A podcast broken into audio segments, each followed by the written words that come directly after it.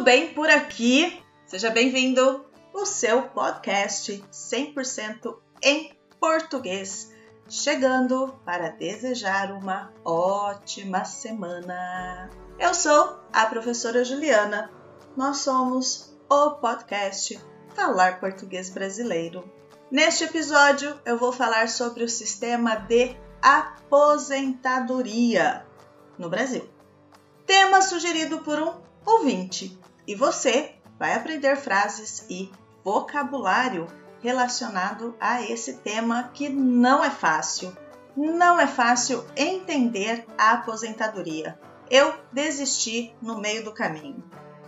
Se você estiver ouvindo este podcast por uma plataforma de stream e, se possível, avaliar, por favor, faça isso. Deixe as suas estrelas para este conteúdo e escreva o seu comentário.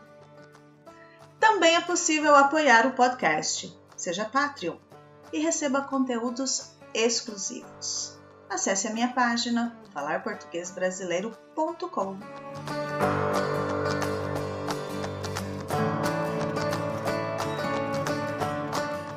Ai, a tão esperada aposentadoria. Você vai trabalhar, trabalhar, trabalhar a vida toda e após os 45 anos começará a pensar na aposentadoria e começará a contar os anos para parar de trabalhar e aproveitar os dias molhando a grama e as flores no jardim. Meu sonho.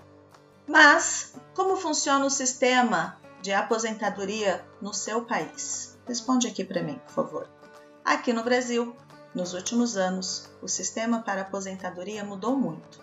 Em 2019, tivemos a reforma da Previdência e, para aquelas pessoas que já estavam perto de se aposentar, a nova lei previdenciária instituiu algumas regras para a transição.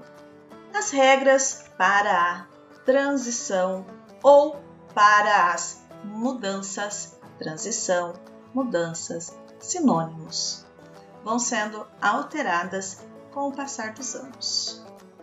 Uma das possibilidades é fazermos as contas por meio dos pontos. A pessoa precisa cumprir uma pontuação mínima. Os homens precisam ter 96 pontos e as mulheres 86. A pontuação é feita com a soma da idade da pessoa mais o tempo de contribuição. Eu achei bem confuso e estranho tudo isso. Vamos para outra possibilidade: aposentadoria por idade. Esta regra é para as pessoas que possuem uma idade avançada e pouco tempo de contribuição é preciso cumprir com alguns requisitos. Os homens precisam ter 65 anos de idade e 15 anos de contribuição.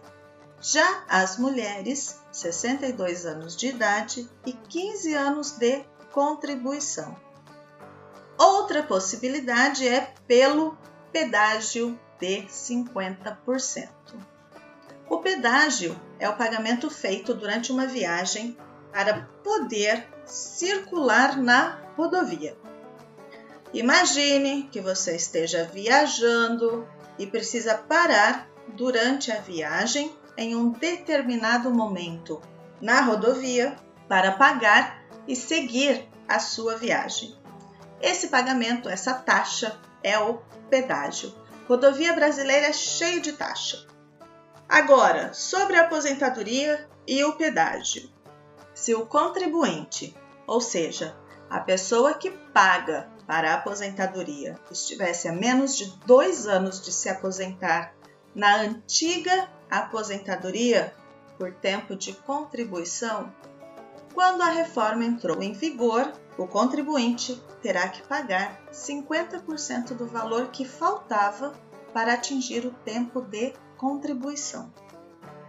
Tem também o pedágio 100% em que o contribuinte deverá pagar o dobro para se aposentar. Há outras possibilidades para a aposentadoria. Por exemplo, para as pessoas que exerçam atividades especiais, aquelas que podem colocar em risco a vida. Para trabalhos com menor risco, médicos, enfermeiros ou pessoas expostas a ruídos acima do permitido, ou frio ou calor, o tempo de contribuição será de 25 anos. Para os trabalhos de médio risco, o tempo de contribuição será de 20 anos de atividade. Para os trabalhos de alto risco, o tempo de contribuição será de 15 anos de atividade. Nessa reforma, nós, professores, perdemos o direito de aposentadoria especial. Para as professoras é preciso ter o tempo de contribuição mais a idade, idade mínima. Isso é um problema, pois entra na transição por pontuação e a conta não fecha. O professor deverá contribuir por mais tempo devido à idade. Eu, como professora, empresária, tenho certeza que não terei aposentadoria, a não ser que eu pague a aposentadoria privada ou qualquer outra possibilidade.